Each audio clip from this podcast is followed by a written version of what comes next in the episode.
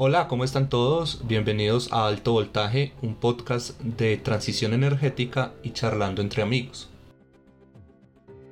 Hoy venimos con un nuevo tema apasionante para todos y es acerca de la transición energética, pero desde, el desde una mirada desde los motores. La Fórmula 1 ha sido el deporte motor por excelencia y no hay categoría en automovilismo el día de hoy que levante más pasiones o tenga más seguidores que esta misma pero también es un deporte que se mueve dejando una gran huella de carbono, ya sea en los, en, los coches que utilizan o ya sea también en el traslado de todo el equipamiento que, que este utiliza. Hoy queremos hablar de qué es lo que se está haciendo para tener unos motores más eficientes y buscando una neutralidad de carbono. Nuestro invitado de hoy es un amigo de la casa, él es Sergio Fajardo Quintero. Él es ingeniero mecánico de la Universidad Tecnológica de Pereira. Igual tiene una maestría en Ingeniería Avanzada de Automovilismo de la Universidad de Cranfield y un doctorado en, un doctorado en Ingeniería en la Universidad Tecnológica de Eindhoven. El día a día, Sergio se desempeña como ingeniero de investigación y desarrollo eh, para Siemens en su sede en Países Bajos. Sergio, ¿cómo, estás? Bienvenido al Todo ¿Cómo va todo? Todo muy bien por acá, en lejitos de casa, pero en la nueva casa. en, una nueva casa, en un nuevo país, pero bueno. Ahí estamos. Lo importante es que estemos seguros tanto del virus y pues, desde acá, desde Colombia, que con todas las manifestaciones que se están haciendo. Eh, Sergio, te agradezco pues mucho eh, que hayas querido venir y aportar tu conocimiento. Yo desde, aunque estudiamos carreras distintas, nos conocemos desde larga data. Eh, siempre me, me, me, pareció pues eh, tu afición por la Fórmula 1 y quería poder tratar este tema contigo. Hace poco este, eh, hice una encuesta en LinkedIn en la cual estuve participando con, otro gran amigo, Cristian Montoya. Una pregunta que se está viendo con todo lo que están haciendo los, los fabricantes de vehículos es, ¿tú consideras que los, los vehículos de combustión interna están en peligro de extinción? Bastante complicada y que cubre, eh, yo creo que un, un rango de respuestas muy grande.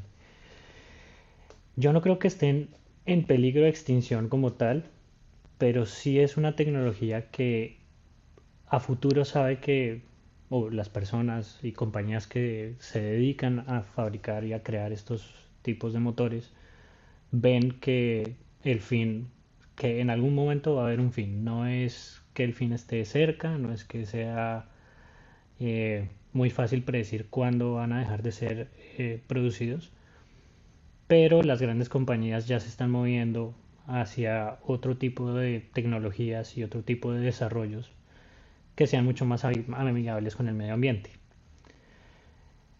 Sin embargo, decir que están en peligro de extinción eh, abarca ya temas como si nos vamos, si nos vamos por lo que está hoy en día mandando la, eh, el cambio en cuanto a tecnología son vehículos eléctricos de, baterías.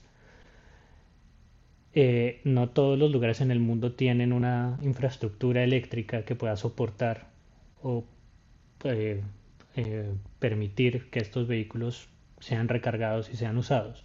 Hay muchos lugares en el mundo donde la energía eléctrica tristemente aún no ha llegado. Pero en esos lugares sí va a encontrar usted generadores que funcionan a base de combustibles.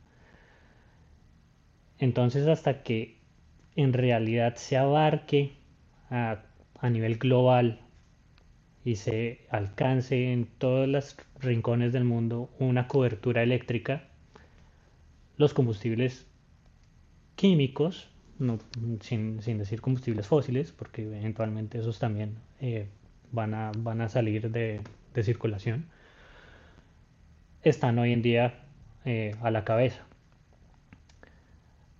la infraestructura es distinta, es mucho más fácil llevar un galón de combustible, eh, sea cual sea su, su, naturaleza, sea un combustible fósil o uno de estos nuevos combustibles sostenibles, es mucho más fácil moverlo que un kilovatio de energía. Y la energía que almacena ese galón de combustible a veces es mayor que la que tiene un kilovatio de energía, dependiendo de cómo se use este, de energía eléctrica. Así que hablar de una extinción como tal de los motores de, combustión interna creo que es un poco fuerte.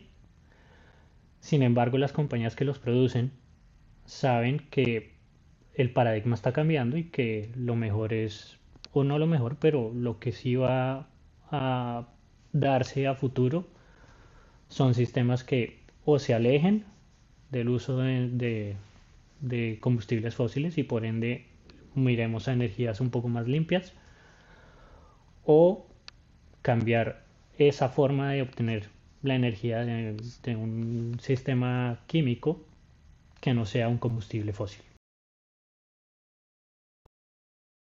Eso es algo que está en el roadmap de, la Fórmula 1. Digamos que para el 2022 ellos ya planean utilizar eh, gasolina de 10, que pues tiene un 10% de, de etanol. Y la idea es que para el 2030 sea carbono neutro. ¿Crees que estos combustibles sintéticos o biocombustibles puedan reemplazar fácilmente Yo creo que eh, los eh, combustibles derivados del petróleo? Mm, muchas compañías o muchos de esos equipos de competencia, no solo en la Fórmula 1, también, por ejemplo, en el campeonato de resistencia europeo, el que tiene las 24 horas de Le Mans y las 12 horas de Monza y carreras de larga duración, están haciendo ese cambio hacia combustibles sostenibles hace ya bastante tiempo.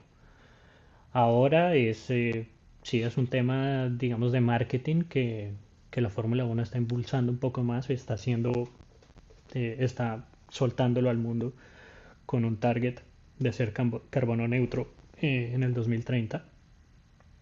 Pero las demás categorías han estado trabajando en este en ese camino durante mucho tiempo.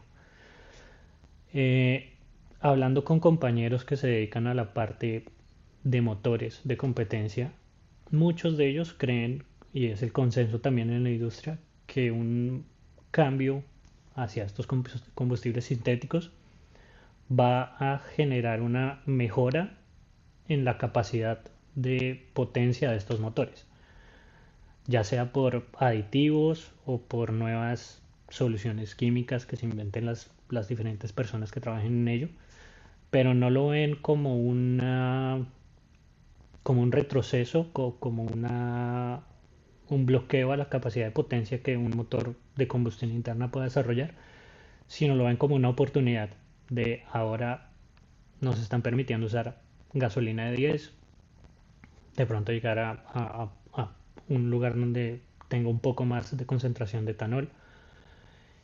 Y eso puede generar unas ganancias en la eh, producción de potencia del motor que al final van a ser eh, va a ser un beneficio para el deporte motor. Normalmente eso que se logra en el deporte motor o muchas de las categorías que había en el mundo sobre automovilismo se usan como laboratorio de pruebas para cosas que se van a poner más adelante en la calle. Entonces es posible que, eh, enlazándolo con la pregunta anterior, el motor de combustión interna no muera, sino que se adapte para usar eh, combustibles sintéticos en lugar de combustibles eh, fósiles. Eh, eso lo estaba, lo estaba leyendo en, en, pues, en el libro favorito de este podcast y en el libro favorito de muchos de este año, en de cómo eh, evitar un desastre climático de Bill Gates. Y él establecía que para transportes largos se iba a utilizar biocombustibles. Y pues totalmente de acuerdo con, con tu visión lo que se está haciendo en la Fórmula 1 puede ser es grandes inversiones en investigación y desarrollo que después lo que van a hacer es poder acercar estas tecnologías al ciudadano de a pie y que sean sostenibles para todos. Ya una pregunta ya eh, personal entre la Fórmula 1 y la Fórmula E, vos qué, La Fórmula eléctrica es un fenómeno que se vino dando a raíz de la necesidad, yo creo, de, generar, de salvar el automovilismo. Muchas personas, eh, incluido yo, lo vimos en algún momento como eh, esto no es sostenible, o sea, tener motores que queman una cantidad alarmante de combustible para generar una potencia increíble y solo mover a una persona, pues no es algo muy sostenible hoy en día. Y eso generó el nacimiento de una fórmula eléctrica, también tal vez impulsado porque muchas compañías, eh, yo creo que lideradas por Tesla, que es como la que en realidad logró mover y presentar un paradigma nuevo, eh, de usar vehículos cuya fuente de energía sea una batería. La fórmula E ha avanzado, en mi opinión, a pasos agigantados. Si usted ve las primeras temporadas, los pilotos tenían que usar dos, dos carros y cambiar de carro a la mitad de la carrera porque se acababa la batería y no, no hay como cargar una batería rápido para, para seguir en competencia. Pero si usted mira las dos categorías hoy en día y las compara uno a uno, eh, ya no tienen este problema de, o ya no hay que cambiar de carro porque la, la, batería fue desarrollada y se mejoró la densidad de la batería sin, mejor, sin aumentar mucho el peso y ahora aguantan 45 minutos. Una carrera de Fórmula E dura 45 minutos más una vuelta. Y un carro de Fórmula E, incluida la batería, pesa y el piloto pesa 800 kilogramos. O esa es la, norma mínima. Tienen que pesar 800 kilogramos. 200 kilogramos de esos son simplemente la batería. Una batería que dura 45 minutos en unos circuitos relativamente cortos, donde las vueltas no son de un minuto, son inferiores a un minuto. Si lo comparamos con la Fórmula 1, un carro de Fórmula 1 con el piloto y con los 110 kilogramos de combustible que se les permite usar hoy en día, pesa 840 kilogramos, pesa más o menos lo mismo. De esos 840 kilogramos, 110 son gasolina, son combustible, comparado contra los 200 kilogramos de la Fórmula E. Y una carrera de Fórmula 1 Normalmente sin incidentes puede durar una hora y media y por regulación dura máximo dos horas. Hoy en día la Fórmula E no puede correr dos horas.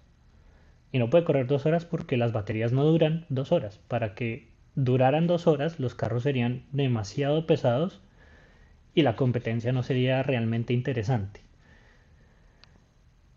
Desde el punto de vista de competencia, para mí, hoy en día es mucho más interesante ver Fórmula 1 los carros de Fórmula E visualmente son muy atractivos, diría yo, pero nada de la aerodinámica que tienen esos carros funciona. Eh, la prueba está en que si usted a una carrera de Fórmula E, normalmente los pilotos se tocan y se golpean bastante. Y se les rompen las alas y no tienen el alerón delantero y no tienen. y siguen corriendo sin perder ninguna capacidad de performance, de rendimiento. En un Fórmula 1 usted se le rompe un ala, una, el ala delantera y tienen que entrar a cambiarla. Se rompe el ala trasera y se acabó la carrera. No puede correr sin eso.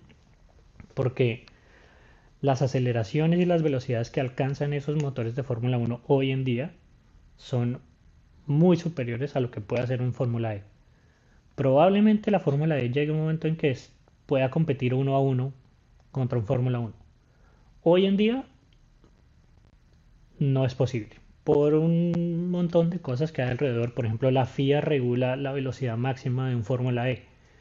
Cosa que para mí como ingeniero que estudió automovilismo es un poco contradictorio. Si usted está creando un carro para ser el carro más rápido de la grilla, pues no tiene sentido que el regulador le diga usted no puede ir más rápido de 280 kilómetros por hora. Un Fórmula 1, el tope ahorita está creo que en 346. Entonces, pues, ¿a, qué estamos compitiendo si no puedo ir más rápido de lo que mi ingeniero puede, puede en realidad crear? Definitivamente pues el tema de densidad energética comparando 110 kilogramos de combustible contra 200 kilogramos de una batería pues cuánto, qué tan lejos puedo llegar con, combustible y qué tan lejos puedo llegar con, con una batería y eso sigue siendo un limitante definitivamente. Sácame de una duda. Em, ¿La Fórmula E no tiene mayor aceleración, aceleración inicial que un Fórmula 1? Pues son motores que tienen torque, el torque está disponible instantáneamente, no tienen una curva de torque como la Fórmula 1. Pero la Fórmula 1 hoy en día eh, usa motores híbridos. Entonces parte de la aceleración inicial, que es el momento más complicado, vencer la inercia, vencer todo ese peso y darle una aceleración, lo hace la parte eléctrica. Eh, entonces no están a la par. Un, Fórmula E tiene una aceleración un poco más agresiva. No sé si es más rápido o no, o no sabría decirle cuántas veces más, más rápido, qué comparación hay de, aceleración, porque la Fórmula E usa llantas más pequeñas. Entonces, si tiene llantas más pequeñas, tiene menos área o menos superficie para agarrarse al piso y por ende está limitado por tracción. Tiene mucha más tracción en Fórmula 1. Entonces compararlos uno a uno en cuanto a rendimiento no es, eh, pues en cuanto a aceleración, no es eh, muy justo, que digamos. Bueno, por eso es que uno viene a hablar es con los expertos y uno solamente hace las preguntas. me, me, quedó sonando esa parte del motor híbrido, o sea, ellos tienen un motor eléctrico para vencer la inercia, los Fórmula 1. Eh, hoy en día un motor de Fórmula 1 es un motor de es un V6. Eh, antiguamente, por ejemplo, cuando estaba Juan Pablo Montoya, cuando estaba Michael Schumacher, cuando, cuando estaba Ayrton Senna, cuando la época dorada eran V12, eran motores mucho más grandes. Eh, los de ahora son V6 de 1.6 litros, son relativamente pequeños para lo que eran antes, antes eran de, de 3 litros o de 4 son turbocargados, entonces tienen un turbocargador y tienen dos sistemas de recuperación de energía que almacenan esa energía recuperada eh, en una batería. Entonces tienen un sistema que se llama MGUH. MGU son las siglas de unidad de generación motora, Motor Generation Unit. eh, H significa heat, entonces recupera energía térmica y la otra es MGUK que recupera energía cinética. La, una está unida al, al, eje del turbocargador. Entonces a medida que el turbocargador está girando por la cantidad de aire que está entrando y está haciendo girar la turbina, ese eje está unido al rotor de un generador eléctrico.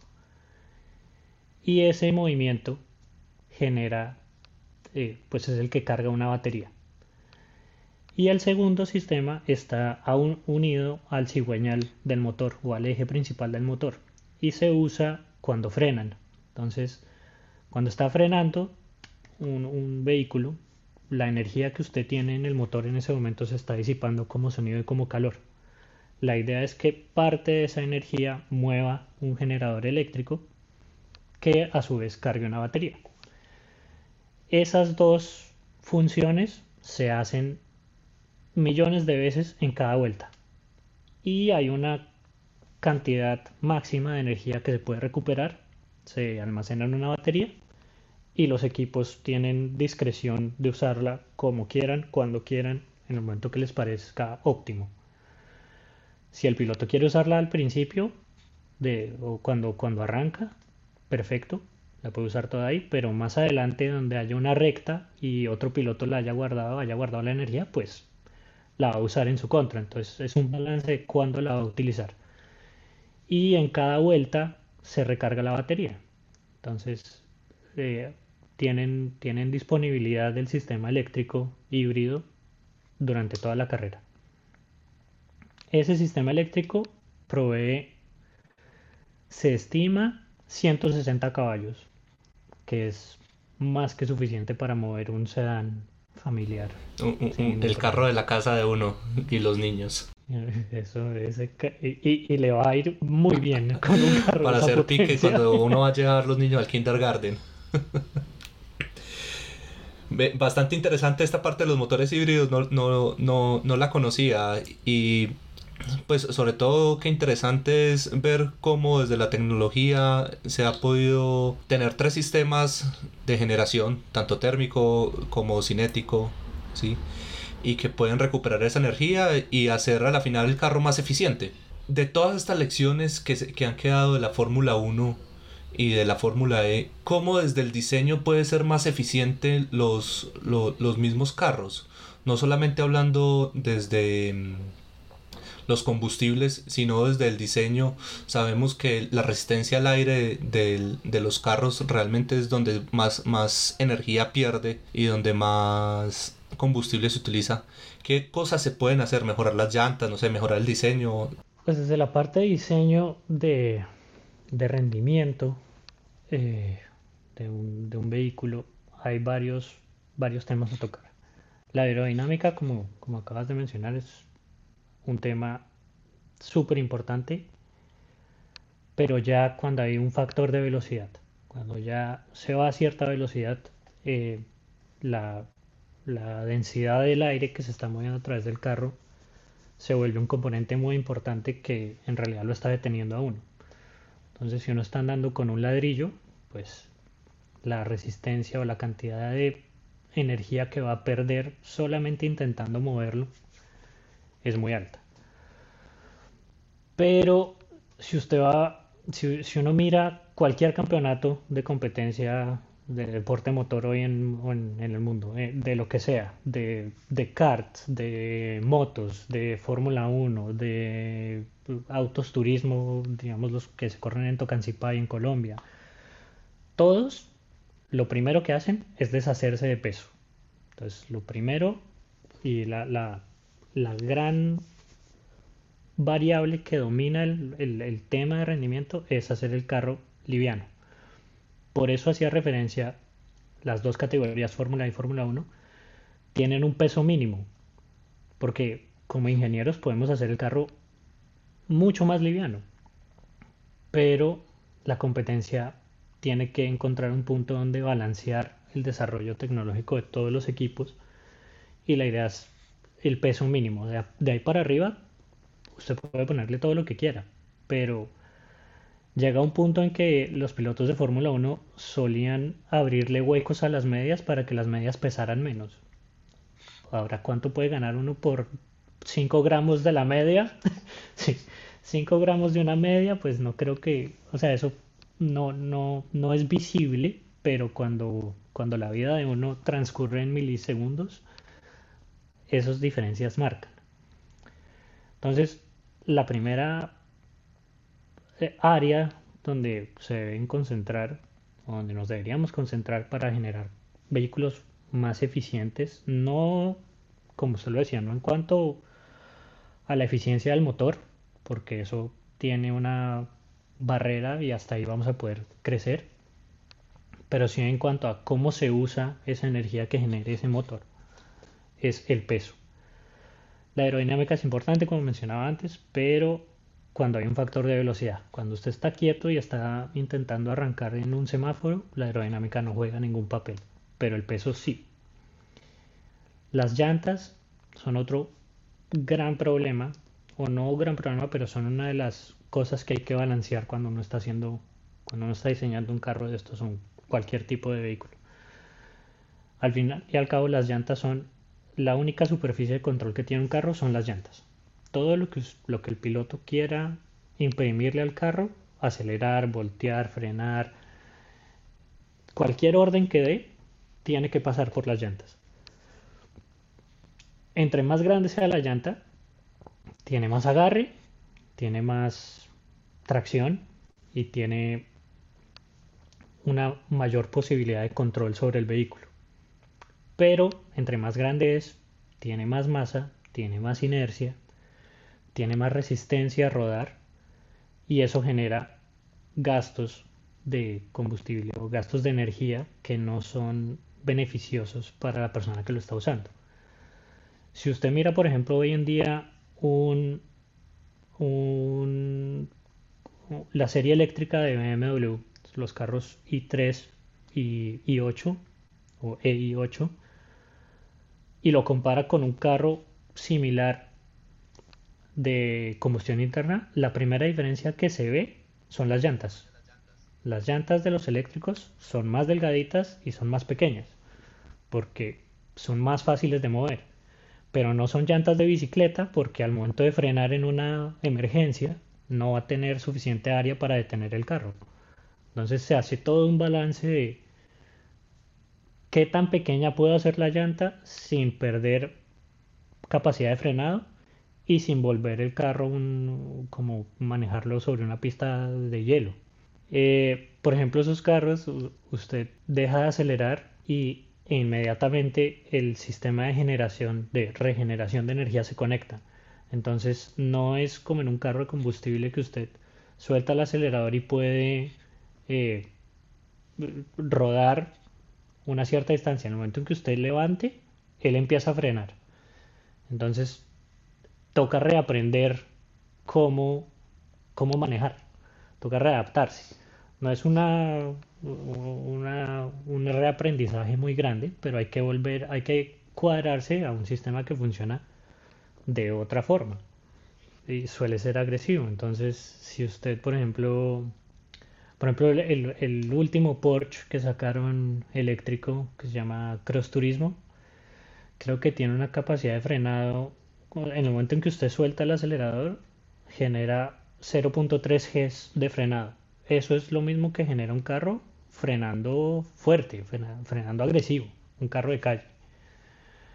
Lo que quiere decir que si usted quiere bajar la velocidad porque se le está pegando mucho al carro adelante, tiene que pensar cómo lo va a hacer porque en el momento en que levante va a frenar. No, eh, tiene, tiene dos, dos, dos estados, prendido y apagado. Acelera y frena, ya. No tiene el de la mitad que los carros de combustión interna hoy en día tienen. Otro tema que, usted, que, que se puede ver en esos carros, ya cuando uno los ve, digamos, por dentro, todos los materiales por dentro o todos los acabados son livianos. Las sillas son mucho más eficientes, son mucho más livianas, no, son esas poltronas que antes tenían gigantescas, no, son unos asientos mucho más refinados, mucho más pequeños, que al final lo que hacen es quitarle peso, porque lo que hay que, de lo que hay que deshacerse es del peso.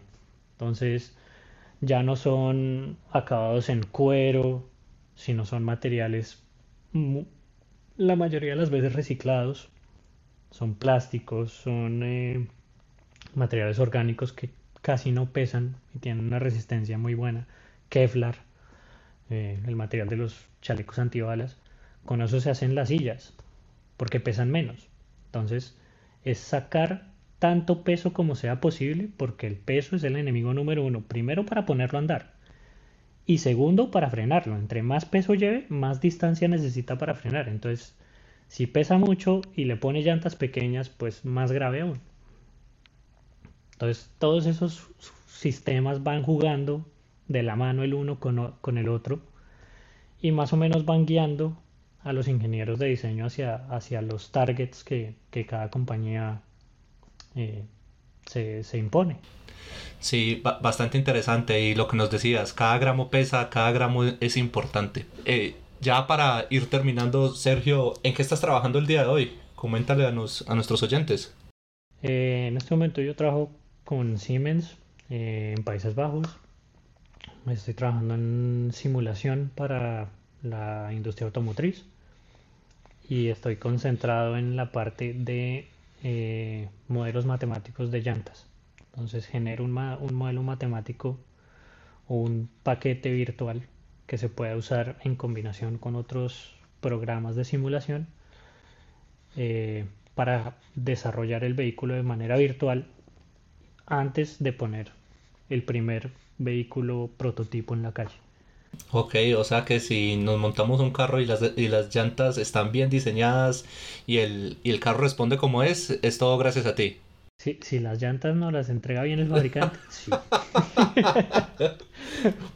Yo solo le hago la matemática.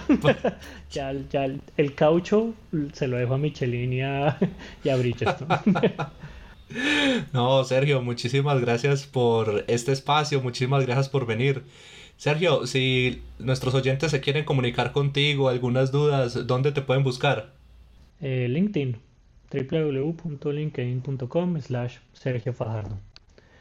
Eh, hacemos la aclaración que yo creo que todo el mundo le ha dicho, Sergio Fajardo no es el candidato. Nada que ver. Ah. Nada que ver con el señor político, ni, ni para bien ni para mal. Somos dos Sergio Fajardo de dos familias. Pero tienen lo mismo, son igual de tibios, ni para bien ni para mal. De pronto sí, ya ve. ya ve que de pronto sí.